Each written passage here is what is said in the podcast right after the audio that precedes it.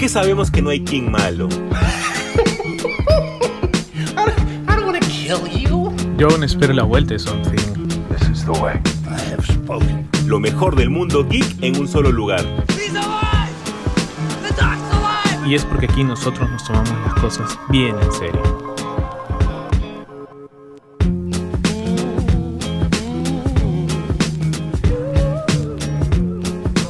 ¿Qué tal, gente? Bienvenidos a esta nueva parte del año en el podcast, en Super God Podcast. Ustedes ya saben la calidad que traemos nosotros acá, con la ultimita, la carnecita, pero siempre con harto contenido, con buenas críticas, con buenos análisis, hemos estado, pues nos han extrañado, nos han escrito, nos han pedido que volvamos antes del tiempo, inclusive nos han dicho, hemos, hemos tenido que estar viendo, o escuchando, mejor dicho, los programas anteriores para poder mitigar un poco la, la nostalgia de cada lunes, ¿no? Y pues gracias a eso, gracias por su espera, porque gracias a eso es que nosotros nos mantenemos ya cuatro años acá, eh, en este su, programa favorito, ¿no? De todos los lunes mientras están tomando café, mientras están yendo al trabajo, mientras están almorzando, con todo lo ultimito, pues, ¿no? Y bueno, yo no soy el único, acá somos dos, mi amigo, mi hermano, mi compadre Jesús también, que ha estado pues en este tiempo que no nos hemos visto compartiendo con las grandes, con la farándula limeña, pues, ¿no? De invitaciones, invitaciones de acá del cine, que bueno, se lo merecen, ¿no? Acá el hombre se ha fajado, bueno, ¿cuántos años eran? ¿Cinco? ¿Seis? Cinco. De cinco años haciendo contenido, ahora rompiéndola en TikTok. Si no han visto TikTok, si no tienen TikTok, bájenselo y sigan a Jesús. Acaba de sacar sus, sus comentarios de Satman, que estuvo muy bueno. Ahora vamos a comentar más adelante también eso. Eh, sorpresa para muchos. Spoiler, ¿no? Sorpresa para muchos ha sido esta serie, ¿no? Sorpresa inesperada.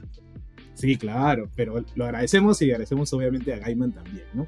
Pero, este, nada, hermano, ¿cómo estás? ¿Qué tal? ¿Qué tal te ha ido en tus vacaciones? He visto que has estado por ahí eh, en los eventos de, moda, como la feria y, y la Comic Con ahí de invitado. Pues.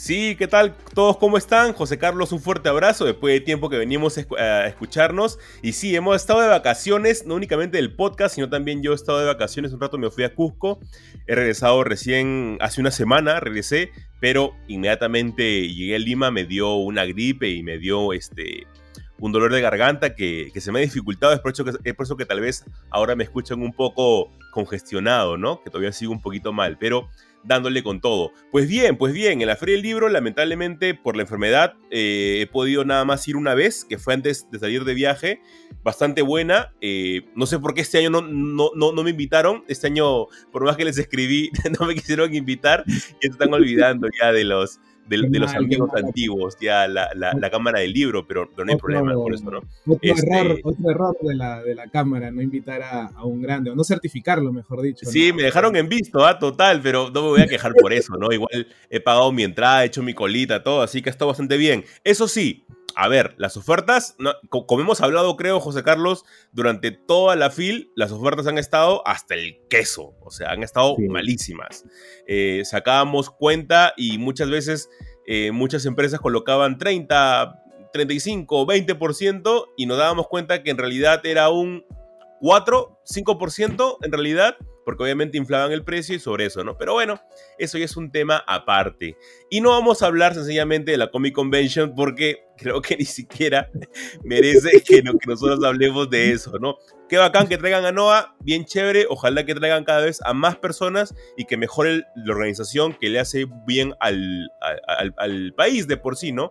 que tengamos cada vez más eventos y con eso podamos crecer, pero que se haga mejor, por favor, gente. Puede hacer esto mucho mejor. Pueden dividir bien sus targets y hacer un buen desarrollo de mercado y así tener un gran evento para la comunidad geek. Pero José Carlos, pasando a los temas de intereses, tenemos un tema en particular que es el tema que básicamente ha movido toda la semana, que ha sido básicamente lo que nosotros titulamos como el terremoto en Warner. Así es como lo titulamos, ya que todo empezó a partir de la noticia de la cancelación de la película de Bad Girl, que la película prácticamente estaba en la puerta del horno, José Carlos. O sea, no sé tú, ¿ah? pero antes de, de, poder decir todo lo que vino a partir de ella, ¿a ti cómo te tomó la noticia de que Bad Girl se iba a cancelar? O sea, ¿te dio pena Siendo honesto. La verdad no.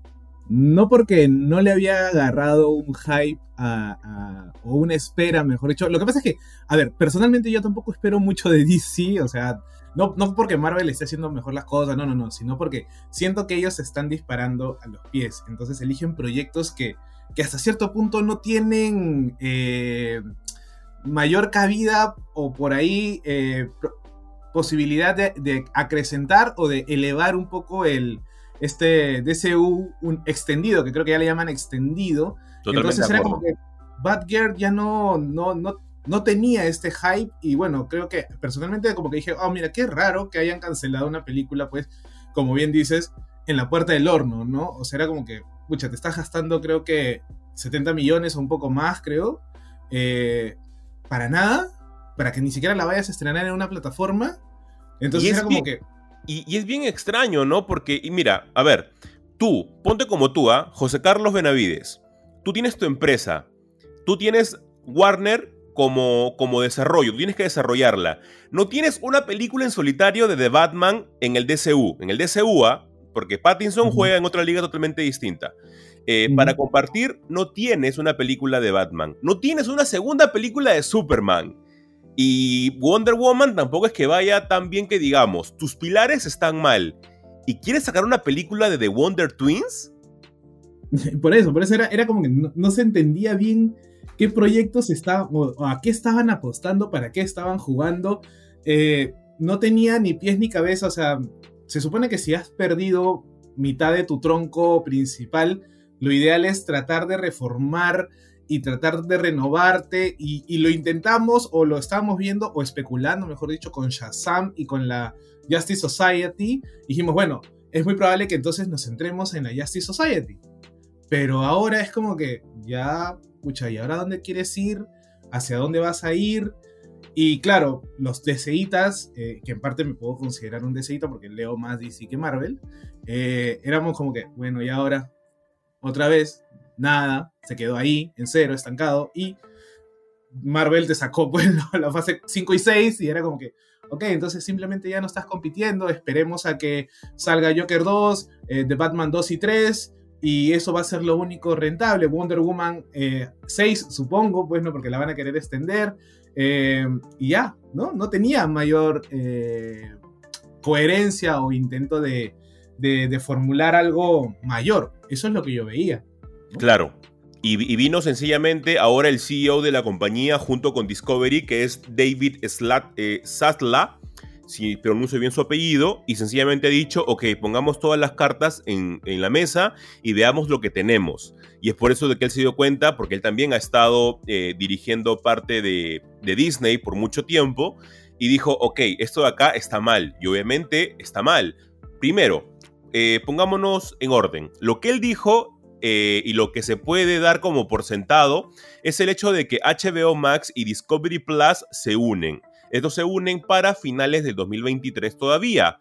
Esto por el mismo hecho de que no quiere de que todo forme parte de una sola compañía, como es el hecho de HBO, que al final de cuentas también forma parte de Warner, sino que quiere que todo esté junto. Luego ha dicho, nosotros queremos un plan extendido a más de 10 años, al menos con el DCU nuevamente entendamos como DCU como una sola historia, porque Joker, como ha dicho José Carlos, Joker 2, The Batman de Pattinson, etcétera, son películas que juegan aparte, películas que se pueden hacer dentro de los estudios que normalmente tiene Warner. Pero ahora él ha dicho no, sabemos lo que tenemos actualmente y pongámoslo en orden. Y es por eso de que aparentemente, acá entramos en el tema de rumores, se están eliminando a Supergirl o el proyecto de Supergirl como película en solitario y se estaría eliminando gran parte de su contenido en la película de The Flash, al igual que el Batman de Keaton en la película de The Flash. Porque, queramos o no, José Carlos, y aquí me vas a dar tu punto de vista, nosotros comprábamos un poco la ficción y decíamos, ok, que Keaton sea el Batman que nosotros vamos a tener a partir de ahora dentro del DCU. Pero también era un poco como que, ok, me lo voy a tragar, me lo voy a creer.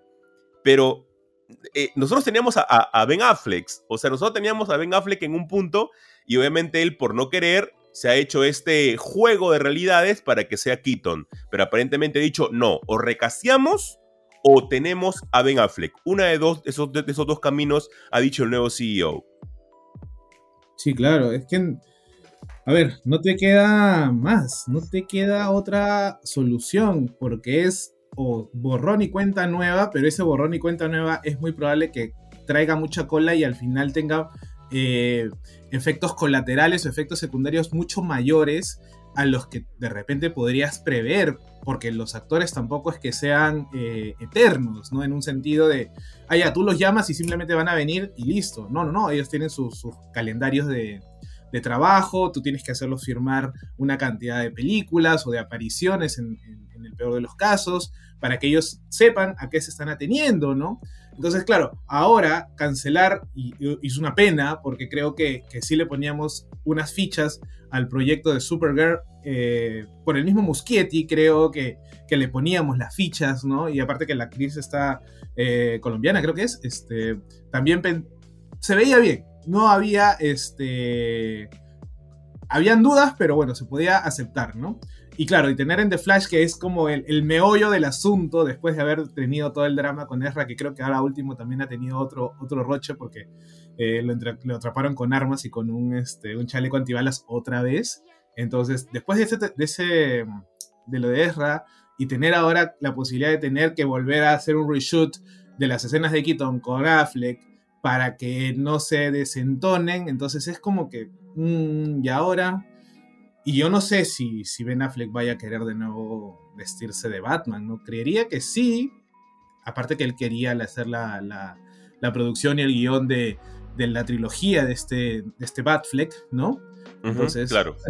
creo, que, creo que sí podría haber, haber eso, pero este era al menos en ese momento que creo que fue el martes miércoles que hubieron esas noticias, todo el mundo ya estaba especulando, sacando clickbites en, en, ¿cómo se llama esto? En videos de YouTube y haciendo cada teoría falopa. Y claro, a mí sí, yo tengo que ser sincero, a mí algo que me preocupaba era eh, Blue Beetle, porque sí quería ver esa película, ¿ya? Sí. Entonces era como que dije, ahora no voy a hacer que también vayan a querer cancelar Blue Beetle y ahí sí, ya pues... Hasta ahora, las que se han cancelado han sido este, el proyecto de Supergirl, obviamente Batgirl, el proyecto de de Fantastic Twins eh, y han revisado, han revisado el metraje de Shazam y de Black Adam para poder ajustarlo obviamente al plan que se tiene para 10 años. Este, y esto obviamente le ha gustado a las personas porque a los productores porque han dicho, ok, entiendo a dónde quieres ir y puedo amoldarme a esto. Obviamente teniendo mucho más adelante mayor participación de Superman, de Batman, etc. Y es lo normal, o sea, acá muchas personas me estaban diciendo Jesús, pero se siente como que están pateando el tablero. Y sí, o sea, es un tablero que hace tiempo estaba mal. Y Amada viene haciendo una mala chamba de hace muchísimo tiempo, porque obviamente depende del éxito de las películas basadas en cómics, que sea como sea, van a tener un éxito por muy malas que sean, para que la película pueda, este, para, para que Amada como, como, como cabeza tenga un reconocimiento. Pero esta vez no lo tiene. Y miren, la película de Supergirl, ¿qué tan mala ha podido hacer que la han visto y han dicho, esta película no, tiene ni pies ni cabeza? Y la película, eh, perdón, son las mismas personas que han sacado Birds of Prey. O sea, démonos cuenta de qué tan mala habrá tenido que ser esa película para que no hayan querido sacarla. Pero vamos a ver lo que en un futuro nos tienen que decir. Al menos Andy Muschietti y compañía están tranquilos, al igual que los, los directores de Shazam, de Black Adam, y que son los que están ahorita como que al pie del cañón, esperando para que todo esto se pueda solucionar y al menos tener una buena, un buen desarrollo de lo que es el DCU dentro de la pantalla grande, José Carlos. Así que vamos a esperar qué tal eh, nos, nos depara el futuro del DCU que ojalá sea brillante. Y con eso pasamos, José Carlos, a la siguiente noticia, que es que los animes, José Carlos, cada vez se apoderan más del mundo geek y también los mangas. No sé si tú, un, paréntesis entre el tema, viste hace poco salió que en España, en los últimos meses, la venta de mangas ha aumentado más que la venta de cómics. Brutal, hermano. Mira, yo tengo, por, por la chamba, que yo soy librero y demás, a este, justo por la feria, han venido algunos editores, eh, los representantes legales también de, las editoriales españolas que, están en Lima. y hemos estado hablando de, y yo les preguntaba, ¿no? ¿Cómo ven este, este boom del manga eh, que no sé, ni siquiera se lo esperaban, porque esto ha, venido creciendo eh, gracias a la pandemia. Eh, ellos lo, ya en España lo reconocen así, ¿no? De que gracias a, la pandemia es que se aumentaron las ventas en manga, los animes también obviamente ayudaron, justo en ese momento creo que estaba Jujutsu Kaisen, Demon Slayer, después vino este ¿cómo se llama esto? Tokyo Revengers, ¿no? Eh, el, el China Soul Man también el manga fue muy, muy bien acogido. Editoriales españolas fueron creadas, o sea, ya era como que, no sé, Jesús y yo creamos una editorial y, y, empezamos a licenciar mangas. El Boy Love, brother, era alucinante, tanto así que editoriales grandes como Penguin Random House han sacado una línea exclusiva. Sí, alucinante, es alucinante. Ah, o sea, ellos publicaron algunas cosas en de bolsillo, como publicaron pies descalzos, publicaron alguna vez All Boy, ¿no? Pero ahora es una línea exclusiva en formato tankubon. Y creo que una de sus primeros licencias es este de As the God Will, que el Takeshi Miike llevó la película, ¿no? Donde sale este, este Tienen también en su licencia. Claro, entonces, inclusive Satori, que es una editorial japonés de textos japoneses, empezó a sacar también mucho manga. Planeta siempre ha sacado mangas, pero ahora también intentó formalizar un poco lo que es la biblioteca Tezuka, Tomodomo, este, Milky Way. Empezaron a crearse editoriales y, las que ya estaban a empezar a licenciar más cosas. Distrito Manga, se llama el de Penguin. ¿Cuál, cuál? Distrito Manga. Eh, sí, Distrito Manga, o sea, e, era, ya es, es un fenómeno que, creo yo ya en el, en el buen, en el buen este, decir, se ha salido de control, está desbordando todo, para bien, porque creo yo que es una sensibilidad distinta, es una sensibilidad, no sé si siguen este, este web, esta web de Ramen para dos, este, que son unos, unos chicos donde ponen las noticias, inclusive los servicios de novedades de las editoriales, y ahí te ponen qué es lo que están licenciando nuevo, qué es lo que van a traer, qué se van a, este, inclusive rescatar, qué se van a traducir, eh, cómics, eh, digo, este, mangas antiguos, ¿no? Este, shojo, algunas cosas de, del Gekiga también, ¿no? Entonces es, es, es, alucinante. Yo encantado de la vida, me encanta, creo que, eh, eso sí, no me gusta mucho lo del tema de los que sean un montón de números, creo que a ti no te, no te afecta, pero, pero a mí sí, entonces... yo a veces no puedo ver, no sé, más de 10 tomos ya como que me la pienso, ¿no? no, no, sí me afecta, sí me afecta.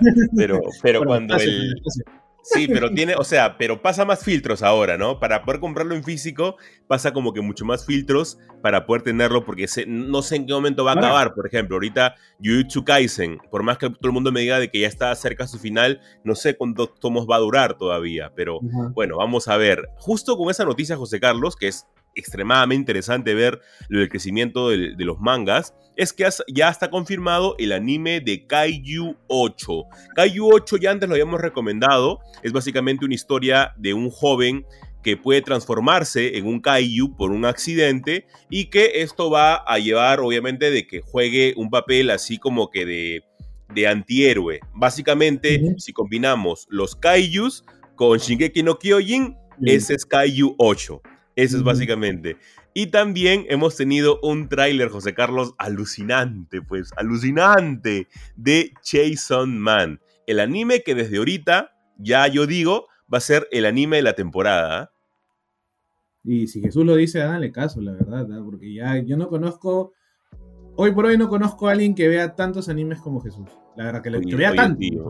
últimamente me estoy excediendo ya, y, estoy viendo demasiado anime ya. Y, este, y, y es como que es bacán, o sea, creo que, bueno, salvando un poco las distancias de la explotación laboral que no puedo, no puedo no mencionarla, no puedo no mencionarla, disculpen por favor, pero a ver, si tuviéramos que, consumir simplemente por el hecho de consumir, este, están haciendo buen trabajo, se siente que están haciendo eh, chambas que hace 20 años no las hubiéramos imaginado. Aparte, dicho sea de paso, los mangas creo que están adquiriendo eh, nivel de narrativa mucho más profunda, mucho más eh, interesante, eh, a nivel pues, de desarrollo de personaje y todo, inclusive con, eh, con el chico motosierra.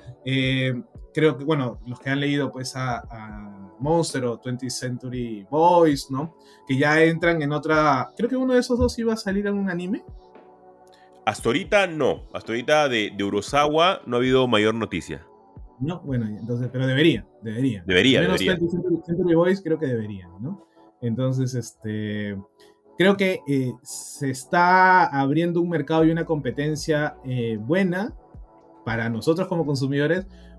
Vamos a ser de, de- de ciegos un poquito por el tema de la explotación laboral de los, de, los, este, de los estudios, pero se está disfrutando. Y eso ayuda mucho. Ahora yo, obviamente acá en Perú, por ejemplo, ya no, ya no tenemos las páginas piratas, ahora tenemos que, este, por una ley acá en el, en el, en el estado, pero ahora tenemos que este, verlas todos como que por vía legal, ¿no? O sea, todos comprando Crunchyroll, ¿no? Sí, no hay de Pero sí, otra.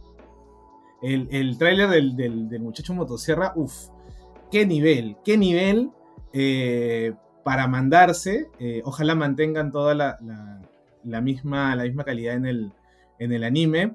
Y, este, y obviamente esto jala a que se sigan comprando los, los tomos, que se siga queriendo leer. eh, que creo que todavía no termina, ¿no? Eh, Entonces, ahorita, este- hace dos semanas, acaba de salir su segunda parte. ¿Ves? O sea, recién ha empezado una como una segunda temporada, vamos a decirlo así, de- en el manga. Entonces, que es una historia que al menos puede prometer para mucho más, ¿no? Yo, bueno, por el caso de Kaiju 8, de Naya Matsumoto, también es un... Es un bueno, creo que fueron siete tomos recopilatorios. Salió en la Shonen Jump. Y, este, y también tuvo mucha gran aceptación. Es más, este tomo, si no me equivoco, estuvo eh, también nominado como uno de los mejores, o dentro de la categoría para mejor material extranjero publicado en los premios Eisner, ¿no? Entonces ya te está dando un indicador de que es calidad, ¿no? O sea, que va a tener eh, su momento de, gloria. Ahora, no sé, yo creo que la gente que consume mucho anime la tiene como que medio fregada porque es... ¿Cuántos animes se van a publicar ahora? O mejor dicho, ¿cuántos se van a este, estrenar ahora? Mínimo sea, unos ah, 15, creo, ¿no? Sí, y eso. O sea, generalmente acaba de terminar ahorita, por ejemplo, una temporada y este y de, y de esta temporada los máximos son cinco, ¿no? Los que generalmente la gente se pega. Por ejemplo, fue la temporada pasada Spy Family, eh, Summertime Render, Aoashi, como para poner un ejemplo. Entonces yo imagino de que para la próxima temporada, si es que sale Chainsaw Man, Kaiju 8, Kaiju 8 todavía no, no, no tiene fecha de estreno, yo creo que pueden ser los animes favoritos de la temporada, ¿no? Así que vamos a ver lo que tienen que ofrecernos. Sin contar, José- sin contar a los que ya venían, pues, ¿no? como por ejemplo My Hero Academy, Tokyo Sí, claro. Uf, ahorita, ahorita, como está el manga de My Hero Academy, uf, es una matanza total ahorita. ¿ah? Sí, vi un, vi un par de memes ahí de que estaban despidiendo a uno de los personajes, creo que lo habían madreado, pero mal. A un, a un personaje lo ponían junto con Pedrito Suárez Vértiz. Sí, sí, claro. Sí, por eso yo te dije, bueno, no los entendía. Eh, entonces, junto a lo que ya va viniendo desde hace unos años, más lo que se va a estrenar nuevo, uff, es una avalancha, pero espectacular. Así que si no tienen muchas cosas que hacer, siéntense y vean animes, disfruten de ese tipo de animaciones. Sigan a Jesús porque él va a tener todas las fijas. Sobre todo ese, me gustó ese de, de el Power Ranger rojo junto con Rita Repulsa. Eso me Ah. Love After World Domination. Así es, ese muy bueno, muy divertido. Eh, obviamente sin, sin ánimo de ser muy profundo, creo, ¿no? Pero es como para pasar el rato y, y disfrutarlo, ¿no? Pero Sí, Como- totalmente. entonces, así que nada, bueno. Eso es lo que teníamos. Y bueno, ya para ir terminando este primer bloque, algo que, bueno, había que, mencionarlo es que también nos llegó el tráiler de Andor. Quizás, quizás la serie que pueda salvar este año Star Wars después de lo que vimos con eh, Obi-Wan Kenobi. Bueno, no, no estoy contando de Mandalorian porque prácticamente todo se va a estrenar el próximo año. O sea, es final de año y el siguiente, ¿no? Entonces ya lo cuento para el, para el próximo año. Entonces, pero esta ya viene precedida pues por un- una gran película que es Rogue One, en donde todos conocimos al personaje, eh, protagonizado pues por Diego Luna, y que ahora nos va a contar pues ciertos orígenes. Me encantó el tráiler, dicho sea de paso, me, me gustó porque ahonda en ese tono eh, bastante político, bastante gris, eh, de los inicios de la rebelión, en donde no todo era bonito. No, o sea, sí, son, son rebeldes, se están rebelando contra el imperio, que es un abusivo y todo lo demás, pero dentro de la organización las cosas no eran, eh, vamos a decirlo, de una sola línea. Habían sus matices, unos eran más radicales, como So Herrera, por ejemplo, otros eran menos radicales, como los que vimos en su momento en, en Obi-Wan Kenobi, que eran los, los que estaban empezándose a, a revelar. Y por ejemplo, personajes como Mod Modma también, ¿no? Ese tipo de, de, de cosas es la que yo espero que Andor explore. Y en la tónica, bien space opera y espionaje, creo que la tiene. A mí me gustó. No sé si, ¿qué, te, ¿qué, te, pareció a ti. No, has resumido todo perfectamente, todo lo que yo pienso. Me ha gustado muchísimo el tráiler, justo como comentaba con algunos amigos fanáticos de Star Wars, le decía, oye, me parece, o Andor se ve súper épica y con un presupuesto gigantesco más que Obi-Wan. O sea, tú comparas el tráiler de Obi-Wan y comparas el tráiler de Andor, Andor parece que fuera una película con muchísimo más presupuesto. Eh, y es una sí. serie mucho más larga y de un personaje que sabes que no tiene la, la, el hype, por así llamarlo, de Obi-Wan. Por eso me parece rarísimo.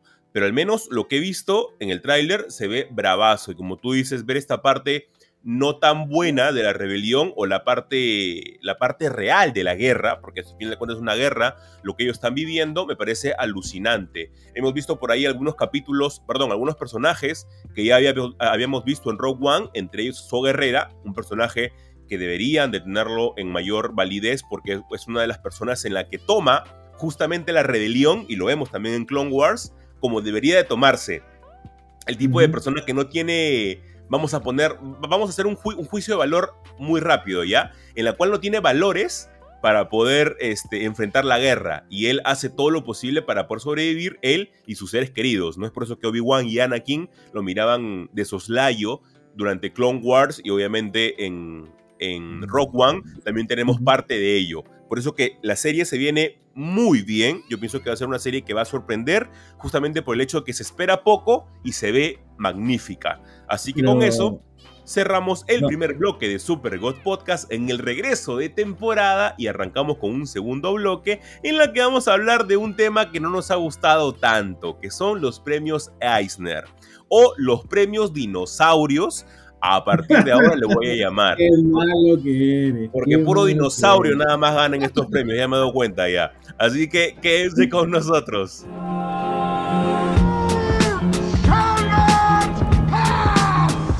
Es que sabemos que no hay King malo. Yo aún espero la vuelta de Something. Lo mejor del mundo geek en un solo lugar. Y es porque aquí nosotros nos tomamos las cosas bien en serio.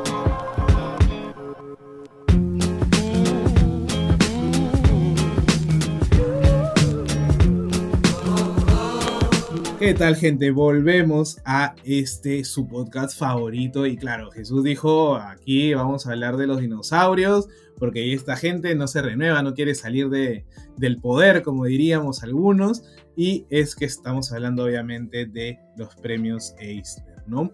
Que hubieron sus sorpresas, otras que no, ya creo que a Jesús no le gustó tanto, a mí me gustaron algunas categorías, la verdad. Eh, no ganaron los que creo que habíamos dicho nosotros, ¿no? Este, pero han tenido su, pues, este, su, su espacio, ¿no? Y creo que es importante que al menos acá en el podcast, pues, lo comentemos, ¿no? Vamos a hacer algo, un balance general, ¿no? A mí, eh, salvo, este, creo que la serie regular, todos los demás como que dije, bueno, está bien paso, no los he leído, pero tampoco es como que me maten decir no es mala, ¿no? Quizás se confirma y se, y se validan ciertas cosas que ya se han venido trabajando, como el hecho de que Tinion IV es quizás uno de los mejores escritores de terror, ¿no? Eh, sobre todo por esta serie, pues, ¿no? De Something is Killing the Children, ¿no? Pero este, eso es algo que ya, pues, ya sabíamos, ¿no? No era como que, ah, wow, no, no me está sorprendiendo. Jen Bartel como portadista, eh, que claro, eh, no sé qué tanto, qué tanto ayude eh, para el mercado seguir a Jen Bartel, que ya veníamos viendo su trabajo, que ya había sido con... que tal vez era... dentro de las categorías importantes ha sido la única que me gustó que, que, que la gran Jen Bartel gane. pucha, mira, yo te diría que a mí me gustó que gane Phil Jiménez.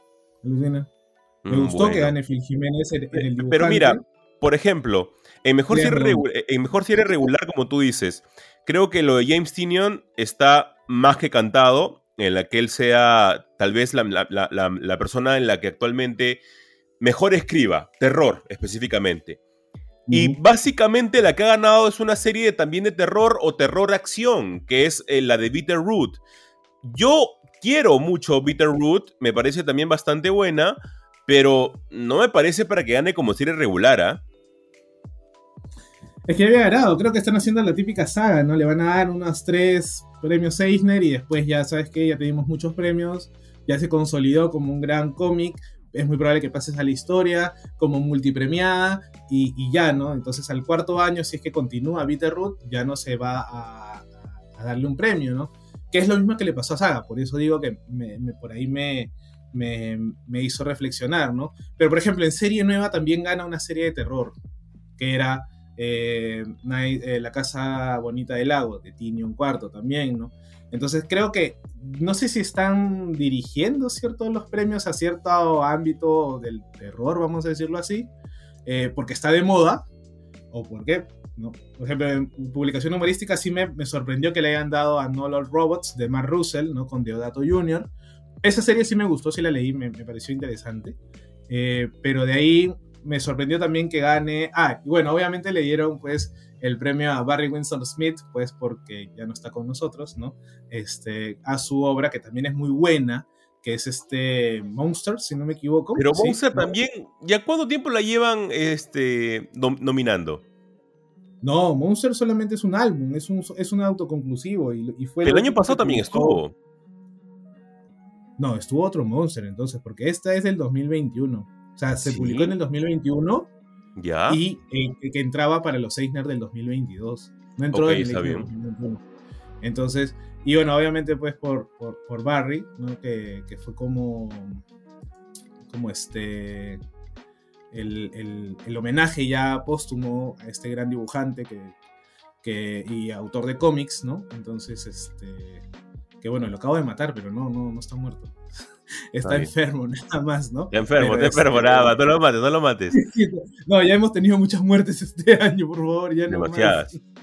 Este, es más, debieron haber hecho como una especie de inmemoria en los Eisner, ¿no? Por toda la gente que... Justo en la, semana anterior al Eisner creo que se fue, este... Ay, ¿cómo se llama? Alan Grant, ¿no? Alan Grant se fue, entonces, este... Alan Grant era, ¿no? Sí. Sí, ¿no? El que dibujó, el que eh, escribió Juez Dredd también. Entonces, debieron haber hecho un In Memoriam. Pero bueno, o sea, yo digo que no fueron sorpresas. Como, y a ti te molestó un poco más, ¿no? Pero yo dije, bueno, es parte del. Bueno, Sana Takeda también, que ya, pues, otra vez, Monstres, es la multipremiada también, ¿no? En dibujo multimedia. Eh, colorista, bueno, ahí estuvo eh, Matt Wilson, que era uno el que, el que entintó Eternals, Thor, Wolverine, eh, Firepower de Kirkman, ¿no? Este. Creo que tú querías que ganen mejor dibujante este redondo, ¿no? Sí, o, claro, Bruno A ver, el trabajo que ha hecho Bruno Redondo en Nightwing y de por sí Tom Taylor en Nightwing me parece muy destacable en el hecho de renovar el cómic desde varios puntos de vista. Y es por eso que incluso en el mejor número autoconclusivo que se lo llevara eh, Wonder Woman History, eh, está bien, estuvo paja el número de, de Kelly Sue de Koenig, pero no me parece que ganara para, para, para Nightwing. Incluso en, en, mejor serie regular, lo que hablamos un rato con Bitterroot, tenías Bitterroot, tenías eh, Department of True, tenías Immortal Hulk y tenías Nightwing. Bitterroot no es mejor que esas. O sea, no es mejor. Se, seamos totalmente prácticos y honestos. Puede, puede ser Something Skin the Children mejor que esas tres, totalmente. Pero Bitterroot no le gana a The Immortal Hulk y no le gana a Nightwing. Entonces, por ese lado, a mí me pareció un poco injusta esa, esa, esas este, categorías. Al igual, como digo, de, de, mejor serie limitada, hemos tenido a ganador de Good Asian a ver, aquí la agenda se está cumpliendo muy grande. ¿Por qué? Porque tenemos nominadas también a Beta Ray Bill, tenemos a The Mini Death of Lyle Star, que por favor es un señor comixazo. Es básicamente una reinvención de Day Tripper, el, eh, las muchas muertes de Lyle Star. Tenemos a Stray Dogs y tenemos a la belleza que, que hizo Tom King con Bill Everly, que es Superwoman, eh, Supergirl, Woman of Tomorrow. Por favor, ¿en qué universo de Good Asian es mejor que esas? Es verdad, es verdad, creo que eso fue uno de los, de los momentos más what the fuck quizás, ¿no? De, del, de la premiación, porque... Ya me calmé, ya me calmé, ya me calmé. Dime. Ya me calmé ya. porque hasta Beta Ray Bill creo que podría ser... Eh, él es el menos, vamos a decirlo así, si es como que es el menor y siendo el menor le gana a The Good Asian. ¿No? Sin duda alguna. Entonces, entonces es como que ahí era what the fuck, ¿no? Pero bueno, eso era el, el, problema de los Eisner, creo. No sé si eh, qué deparará para el próximo año también va a depender mucho de, del, del, target, de los que votan, porque te escribes para votar también, este, lo, porque, que, por los cómics, ¿no? En qué categorías quieres votar, ¿no? Entonces es como el Oscar, a veces también sabes quién va a ganar, quién no va a ganar, eh, vas consolidando autores también, eh, en este caso se consolidó la misma Sana Takeda, y mira, ni siquiera voy a hablar de, este, de esta categoría de de cómo se llama, de cómic infantil, porque ahí creo que solamente este, ya hay una, hay una autora que es como que todos los años se lleva el, el, premio, ¿no? Este, ¿dónde está? No me acuerdo. Eh, pero bueno, este, son cosas que a veces no entendemos y que, bueno, solamente queda disfrutar y, de repente leer, si es que no los hemos leído, para confirmar o no la validez del, este, del premio, ¿no? Yo la verdad que yo tengo mis propios rankings y a veces digo mis propias lecturas y creo que ya es hora de que le den a Ram Quinto pues un, un, Espero que se lo den con la cosa del pantano o al menos esté nominada el próximo año, pero este... Pero nada, ahí queda, ahí queda el problema de... La, la, opinión de los Eisner que tenemos acá en el, en el podcast. Y no volveremos a hablar de los Eisner hasta de repente el próximo año. Sí, que, Se me, que se me pase bien la cólera por, por todo lo que han premiado este año y vamos a volver de repente a hablar de todo eso. Así que gente, por favor, lean La casita chula del lago porque está muy, pero muy buena y también lean que está entrando a su nuevo arco, Something is Killing the Children, que es una serie que yo le doy sus 10 números más y que cierre bien. Porque en serio está muy buena serie, muy bien llevada, así que ahí tienen canelita pura. Y hablando de canelita pura, José Carlos, también tuvimos el anuncio, un poco tardío, pero siempre es bueno mencionarlo, de la fase 5 y de la fase 6 de Marvel, en las cuales hemos tenido las películas de, y comienzo, Ant-Man and the Wasp Quantum Mania, Secret Invention, Guardians of the Galaxy, volumen 3, Echo, Loki, la temporada 2, The Marvels, Blade, Ironheart, Agatha, Coven of Chaos, cosa que han cambiado ahora el nombre, Daredevil Born Again, que ahí fue donde nosotros nos comenzamos a arrancar los pelos de todos lados del cuerpo, Capitán América, New World Order, Thunderbolts y confirmándose en una sexta eh, fase, Los Cuatro Fantásticos, Avengers The Khan Dynasty, Avengers Secret Wars y todo esto formaría The Multiverse Saga José Carlos. Sí, ahí creo que eso fue. Yo me acuerdo que estábamos en esas, esa Comic Con, eh, se anunció, pues creo que eh, de Batman 2, eh, ya la producción, ¿no? Inclusive se rumoreaba también ya lo de Joker 2, y viene Kevin Feige y te saca, pues, ¿no? Tremendo calendario de acá al 2026 o 2025 creo que es, este, que terminaría esta, esta nueva saga, que la primera fue la saga del infinito ahora vendría a ser la saga del multiverso, en donde, bueno, tiene sus cosas interesantes, tiene sus cosas como que meh, y tiene creo que en la gran pregunta, ¿dónde está Armor Wars? ¿no? Simplemente borraron a, lo que ya habían anunciado, que era esta serie de, de, Armor Wars, ¿no? Porque creo que eso fue el meme de, del anuncio, ¿no? Por ahí cosas que ya te, te esperabas, por ejemplo, ¿no? Que abordemos Secret Invasion, por ejemplo, y tener eh, este, Secret Wars, ¿no? Si teníamos Secret Invasion, era muy probable que tengamos Secret Wars también, ¿no? Eh, quizás lo más destacable fue que Kevin Feige nos dijo que vamos a tener 18 capítulos de Daredevil, ¿no? Born Again. Lo que quiere decir que la temporada 3 de Daredevil de, de Netflix nunca fue, o no será, o será en algún otro multiverso, Born Again, ¿no? Acá ahora vamos a tener verdaderamente eh, el Born Again y bueno, juega con la idea de renacido por este nuevo esta nueva eh, fase en Disney. Que de por sí, ahorita eh, Daredevil es el engreído de, Kevin Feige, ¿no? Sí, claro, creo que ahora lo vamos a ver, bueno, se anunció que lo vamos a ver en She-Hulk, que ya lo vimos en, Spider-Man. Va a aparecer en Echo. En Echo, va a aparecer en Echo y después va a tener su entrada triunfal en su propia serie, ¿no? Para y, sin, y sin olvidarnos que también va a aparecer con el traje negro en, en la serie animada de Spider-Man Freshman Year. También, tal cual, esta nueva serie que es canon para los primeros años de Spider-Man, en donde rarísimo todo, porque están todos los villanos de Spider-Man que no han salido en las películas. Sí, rarísimo.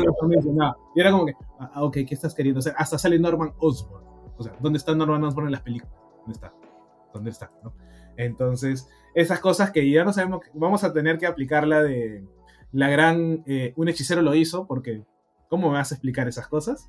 Eh, pero yo le tengo mis fichas ya, o, sea, importante, Ant-Man and the Wasp. Eso va a ser el inicio de esta fase 5, la fase 4 la vamos a terminar ahora con eh, Wakanda Forever, ¿no? Que también sacó un tráiler muy bueno.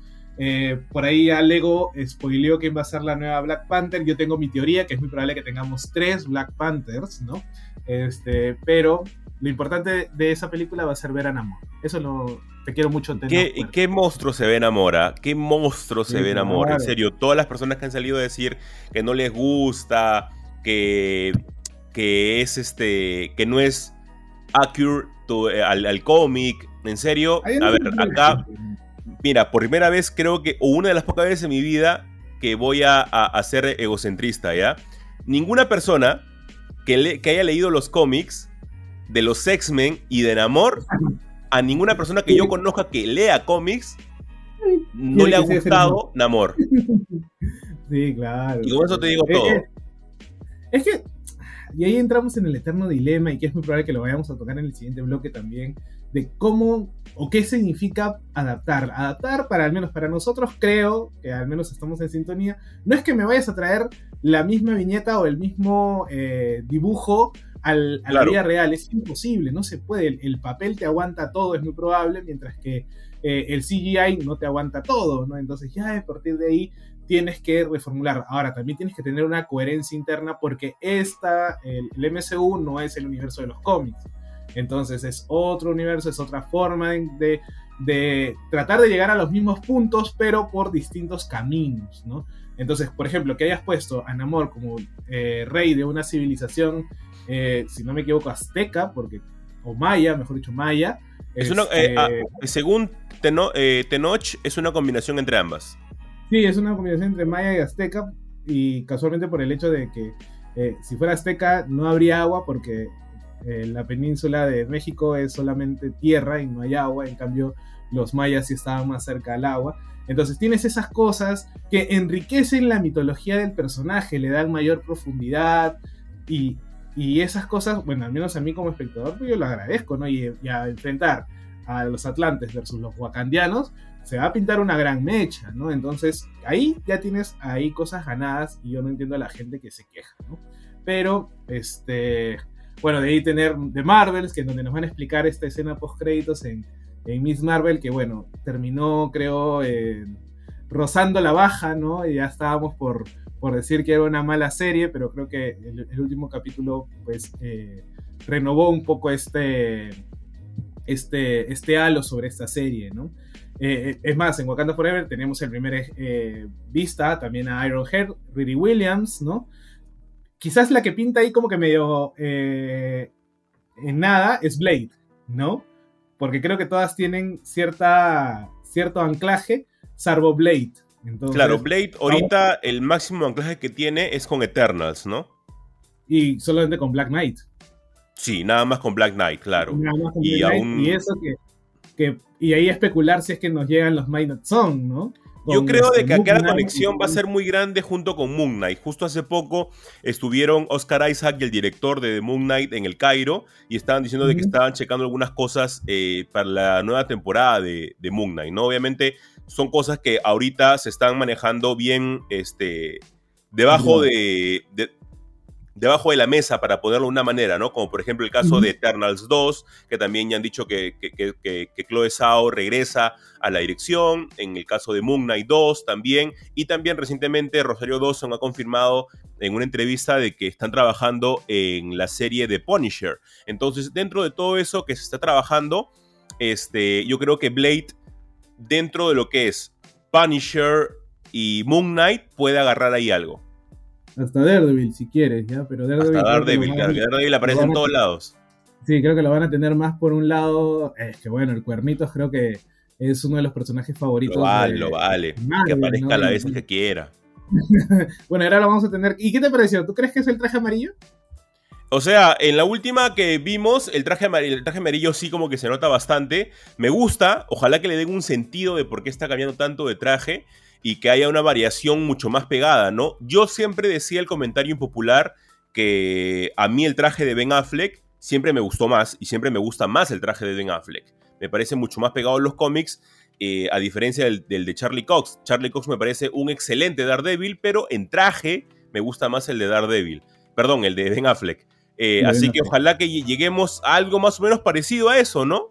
A, mí me gustaría tener algo, algo un poquito más pegado a los cómics, que sería bastante interesante. Igual, obviamente, como tú has dicho, sabemos que es una adaptación y que todo eso varía. Y hablando justamente de adaptación, vamos a pasar al tercer y último bloque en la que vamos a hablar de dos adaptaciones que hemos tenido estas últimas semanas.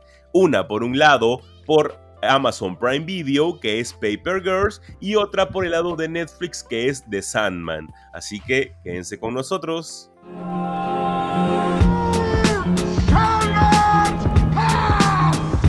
Es que sabemos que no hay King malo.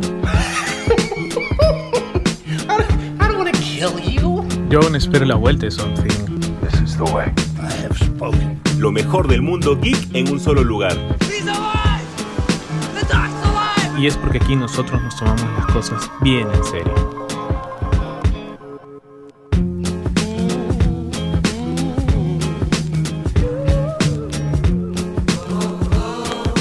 ¿Qué tal gente? ¿Cómo están? Bienvenidos a un nuevo bloque de Super God Podcast y como les decía vamos a hablar de las dos adaptaciones que hemos tenido actualmente. Dos grandes cómics, cómics ganadores de premio Eisner, nominados, ganadores mil y un veces y que tenemos ahora una adaptación gracias al stream. Vamos a comenzar por Paper Girls, que es, una, es un cómic que, que, es escrito por el gran Brian K. Bauman el cual a mí me gusta muchísimo. Me he quedado en el capítulo número 5 o 6, si no me equivoco, de la primera temporada, de 8 capítulos que han salido hasta el día de hoy y me ha gustado bastante. Tiene bastante corazón de Paper Girls, que es básicamente un grupo de repartidoras de, de, diarios de aproximadamente 12 a 13 años que se ven inmiscuidas en viajes en el tiempo y una secta secreta que está en contra de esto.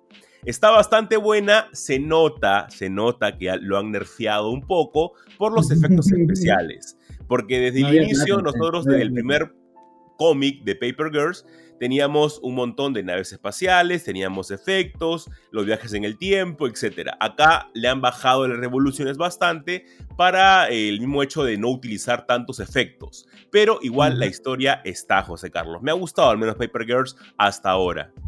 Y es que, creo que sabes el, secreto de, lo buena que está hecho Paper Girls, que es muy probable que también sea eh, algo en contra, ya por el hecho de que, de que no ha tenido mucho presupuesto y se nota que ha estado como que bien con lo mínimo que, que han podido trabajar pero y eso la hace hasta cierto punto un poco también un poco más lenta, pero las cuatro chicas son la viva imagen de las chicas en el cómic. No sé si se han leído todos los números, no sé cómo les habrán puesto eh, las características de cada uno, pero qué buena chamba hacen las cuatro eh, chicas.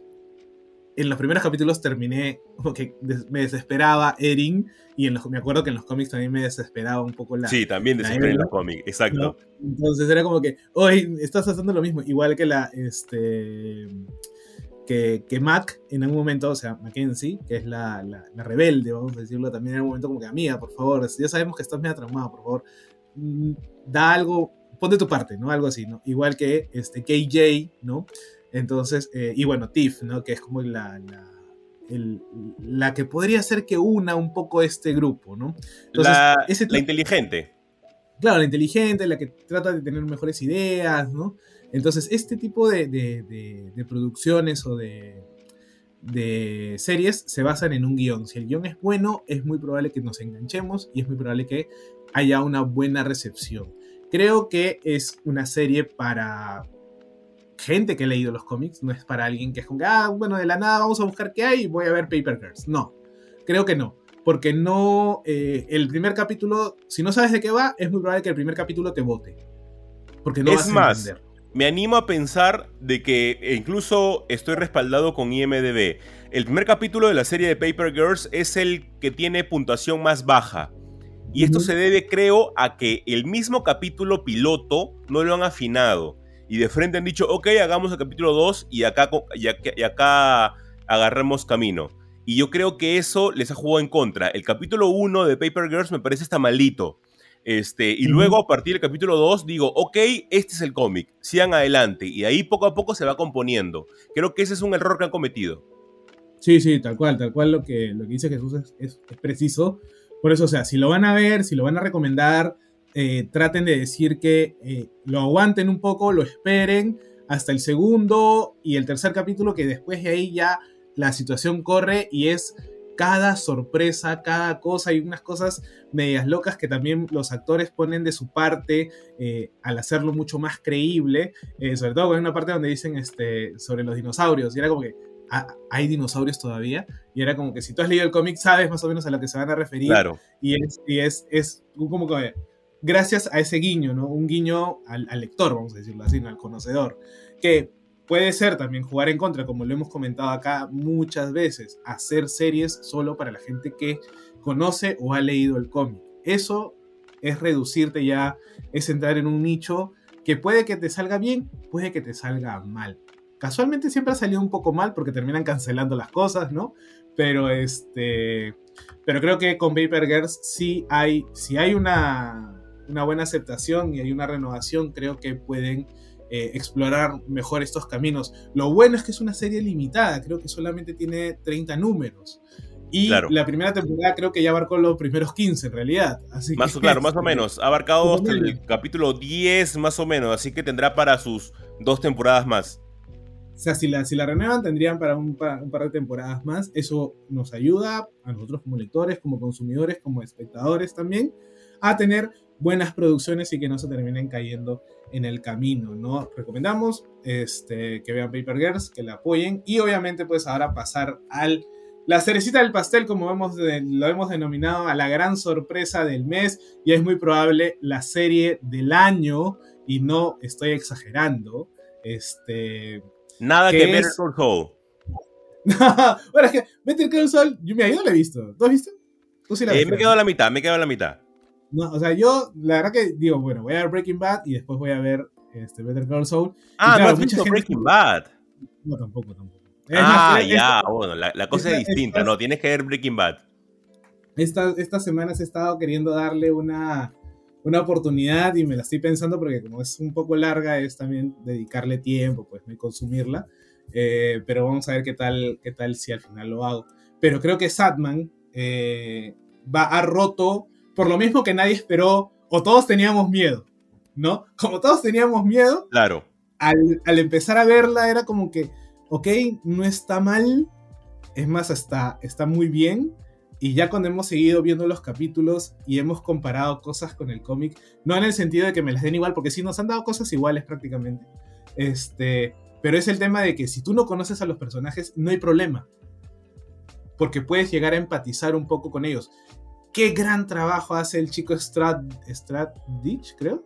Este, como Morfeo. ¡Qué gran trabajo! Yo le tenía miedo porque era como que, amigo, está bien que seas bien, bien pálido, pero como que no te veo un poco el carácter, ¿no?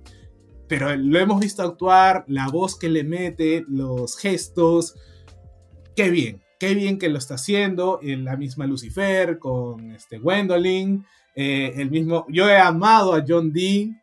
Eh, yo lo amé cuando era Lupin. Eh, este, el, actor que creo que es este David Telwis. Eh, y ahora lo he amado como, como John Dean, como Mr. Destiny, ¿no? Bueno, Doctor Destino creo que es. Este, em, y lo he disfrutado, pero así como un niño. He estado, en algunos momentos he llorado de, de, de, emoción, la verdad tengo que ser sincero. Y este, muerte también, muchos decían, no, pero muerte no va a ser, no, brother literal me han calcado a la flaca del cómic, solamente que no es, eh, no es este, pálida, sino es, morena, es afro, pero lo hace muy bien en, el inicio de, esta, de este sexto capítulo de The Sound of Her Wings, si no me equivoco. Este, en la escena mítica, pues donde le tira el pan, ¿no? Ah, y cuando le dice prácticamente que eres un, un este, te lamentas de ti mismo, ¿no?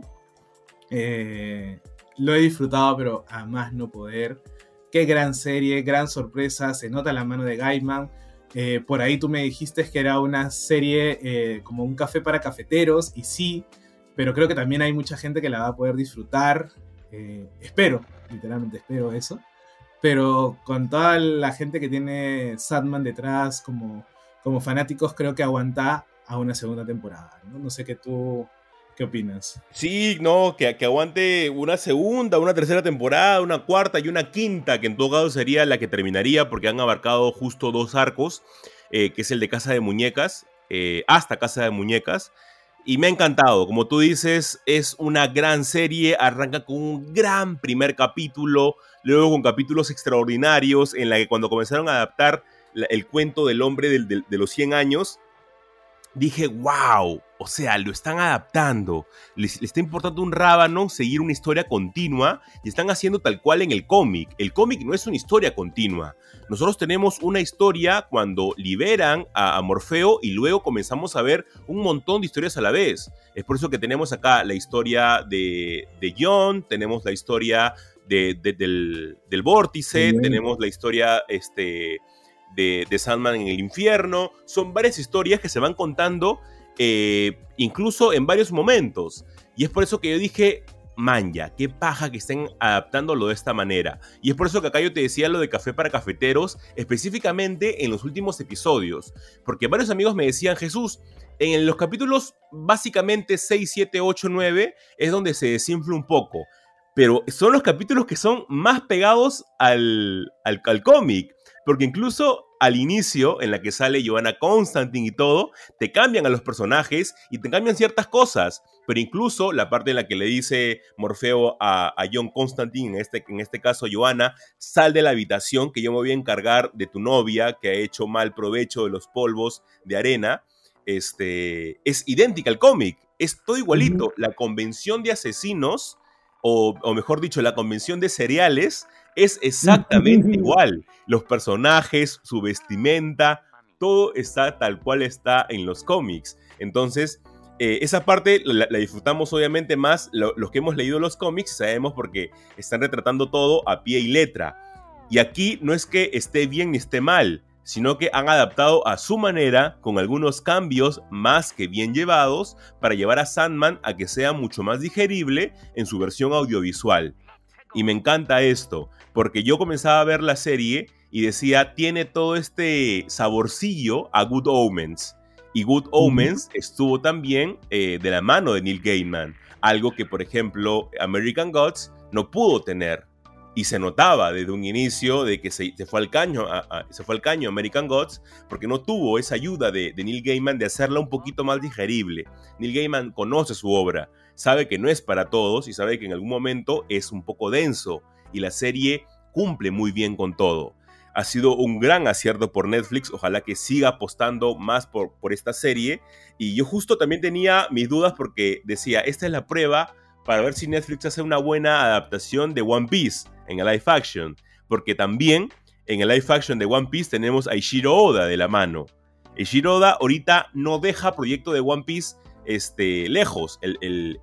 La película que se viene de One, Piece, de One Piece Film Red es de la mano también con Eiichiro Oda, junto también con el live action. Así que tal vez esa es la fórmula, ¿no? Dejar que el creador también meta mano en su obra porque él sabe lo que a su público le puede gustar, lo que el fandom está pidiendo. Y Neil Gaiman se notaba que estaba ahí metido y, por ejemplo, el capítulo de las reuniones con el hombre cada 100 años y el capítulo de John en el café es sencillamente brutal.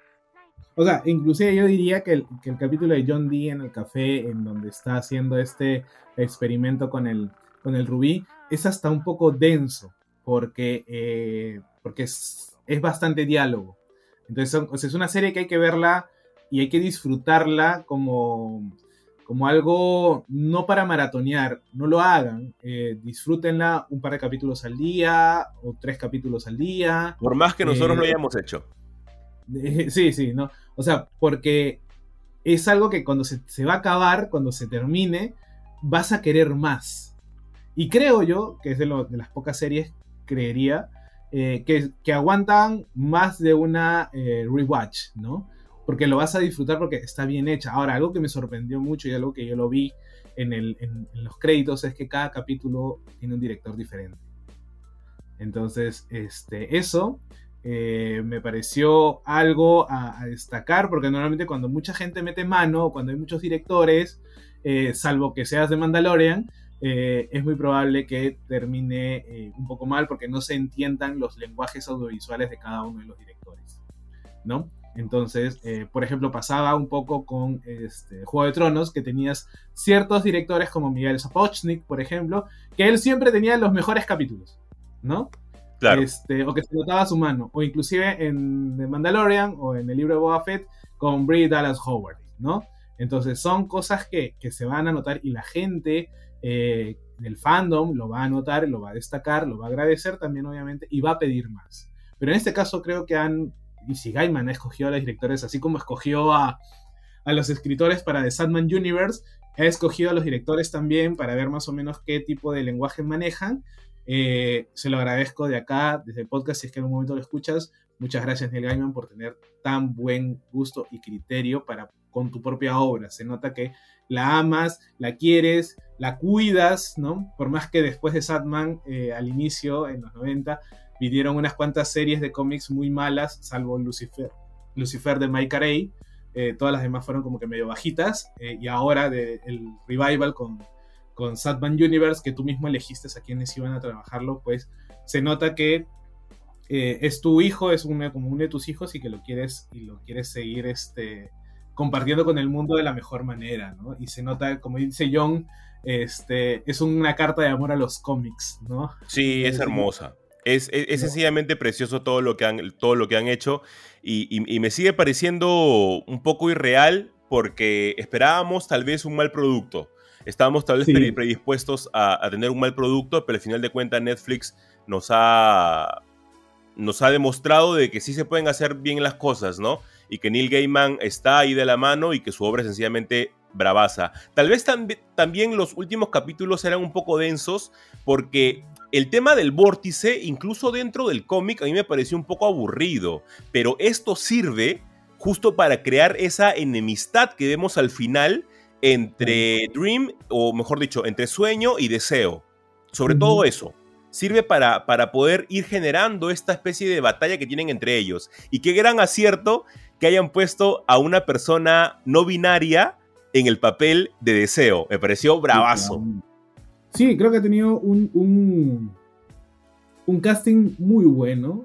O sea, eh, se nota que hay cierta correlación eh, con los personajes, que de repente el cómic dejaba un poco de lado, ¿no? O porque también es un digno hijo de su época, o sea, los años 90, ¿no? Creo que si Gaiman reescribe, un poco, eh, escribiría a Sandman en esta época, lo tornaría de otra forma, ¿no? Pero para la época, para los 90, eh, creo que es un digno hijo y hay que leerla de esa manera también y, leer este Sandman eh, como hijo de esta época también, donde va a respetar mucho y va a tener mucho del original, pero también va a meter cositas propias, ¿no? Como la gente que se queja, no sé, por ahí leí un tweet de que decían, este, cómo Joanna Constantine va a ser este exorcista. Y yo dije, a ver amiga, ¿no has leído, no sabes quién es John Constantine? Toda la familia se dedica a eso, creo. No sabes, que el man viene de una larga tradición de exorcistas. O sea, un poco de por favor, ¿no? Es el negocio este, familiar. Claro, es como que eh, ya está, está, condenado acá el muchacho para hacerlo, ¿no? Claro. Si bien es cierto, diría yo que, que, me gustó la historia de Joana, cómo la trataron, cómo la cambiaron inclusive un poco eh, para, para, la serie. Eh, la disfruté mucho y, y, al final, ¿no? Si bien es cierto en el cómic es John el que le pide a, a Morfeo que le quite esta pesadilla, que la tormenta que sea la pesadilla de Astra, acá es Morfeo diciéndole, esa pesadilla ya no te va a atormentar.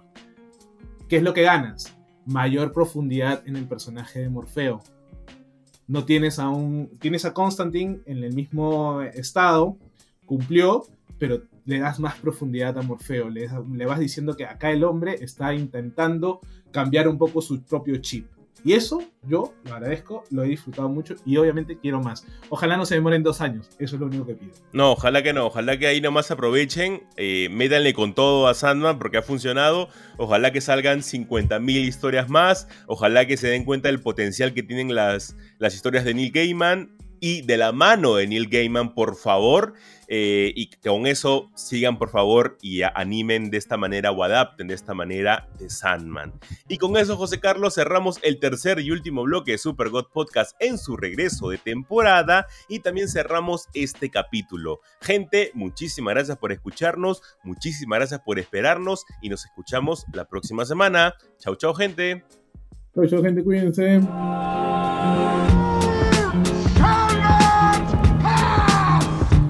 Qué sabemos que no hay King malo? Yo aún espero la vuelta de Something.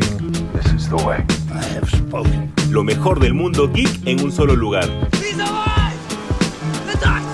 Y es porque aquí nosotros nos tomamos las cosas bien en serio.